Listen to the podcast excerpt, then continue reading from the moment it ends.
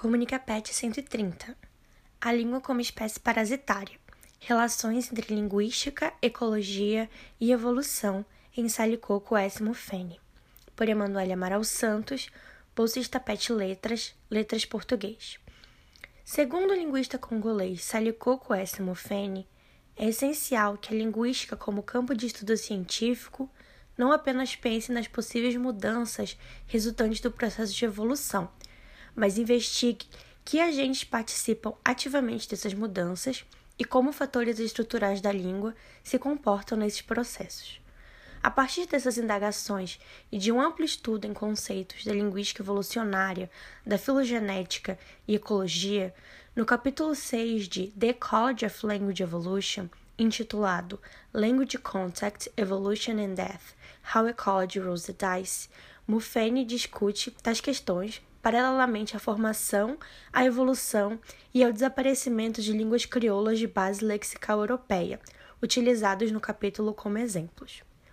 Para introduzir os conceitos de ecologia e evolução, partindo das noções teóricas trabalhadas no ramo da genética de populações, Mufene descreve a evolução como mudanças a longo prazo que ocorrem em uma variedade linguística após o período de tempo além de destacar a diferença entre a evolução estrutural, que engloba as características morfossintáticas, fonético-fonológicas e lexicais, e a evolução pragmática, a qual faz referência às regulações sociais e contextuais do uso da língua.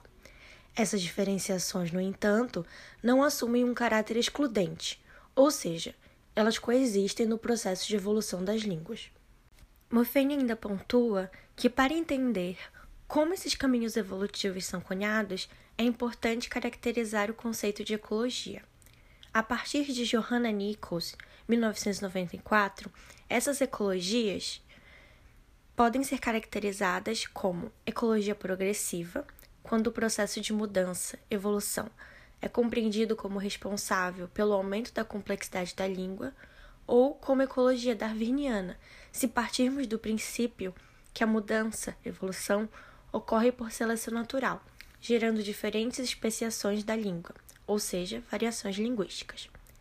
Para o autor e para diversos autores da linguística moderna, como Gold, o processo evolutivo não possui um propósito definido, ou seja, sistemas linguísticos podem evoluir tanto para uma maior complexidade estrutural quanto para estruturas evolutivas mais simples, assim como podem ser novamente reestruturados sem que o sistema seja enquadrado como mais simples ou complexo que o anterior.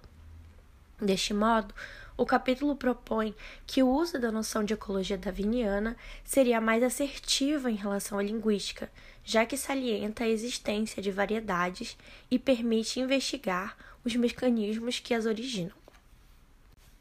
No decorrer do capítulo, Mufene envolve os conceitos de evolução e ecologia a partir da ideia de que a evolução de uma língua ocorre a partir de cada falante, por meio de seus atos de fala individuais e seus idioletos.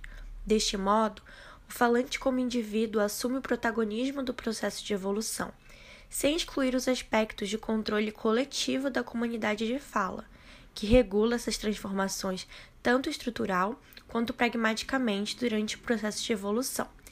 Esse sistema de negociações entre o indivíduo e o grupo demonstra a natureza competitiva e seletiva das interações dentro do sistema de uma língua viva. Ao abarcar esse protagonismo do indivíduo, idioleto, no processo de evolução, mudança, o autor reflete que as analogias da língua como um só organismo que é coexistente entre uma mesma comunidade de fala, iniciadas no século XIX, estariam equivocadas, visto que elas não são capazes de explicar as variações dentro de uma mesma língua. Além disso, a analogia de língua como organismo não responde a outras questões ligadas à variação, como é o caso dos idioletos de um mesmo coletivo não serem idênticos, das diferentes velocidades de variação entre grupos sociais distintos pertencentes à mesma comunidade de fala e das especificidades do caso das línguas em regiões de contato linguístico.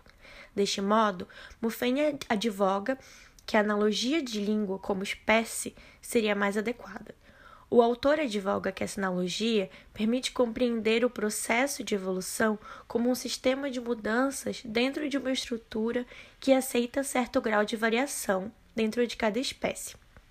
Ademais, essa perspectiva também permite investigar o que chama-se de transmissão vertical e transmissão horizontal da língua, propiciando um mapeamento dessas variações de acordo com estudos quantitativos e qualitativos.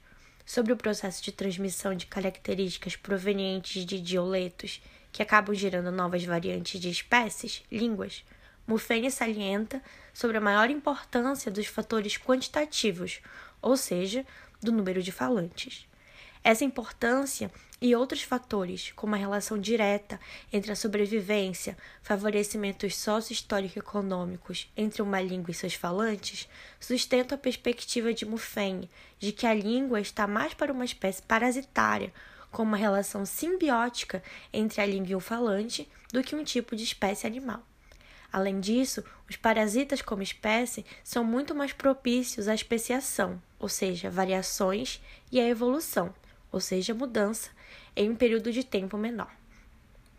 Tal relação simbiótica também permite refletir sobre o impacto de políticas linguísticas de caráter repressivo, paralelamente a políticas de tortura e genocídio.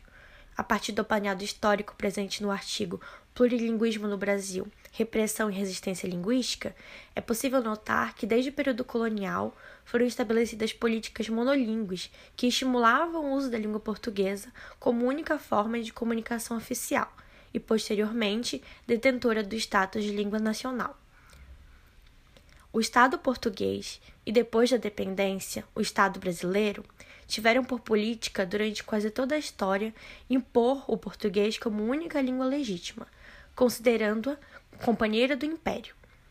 A política linguística do Estado sempre foi a de reduzir o número de línguas num processo de glotocídio, assassinato de línguas, através do deslocamento linguístico, isso é, de sua substituição pela língua portuguesa.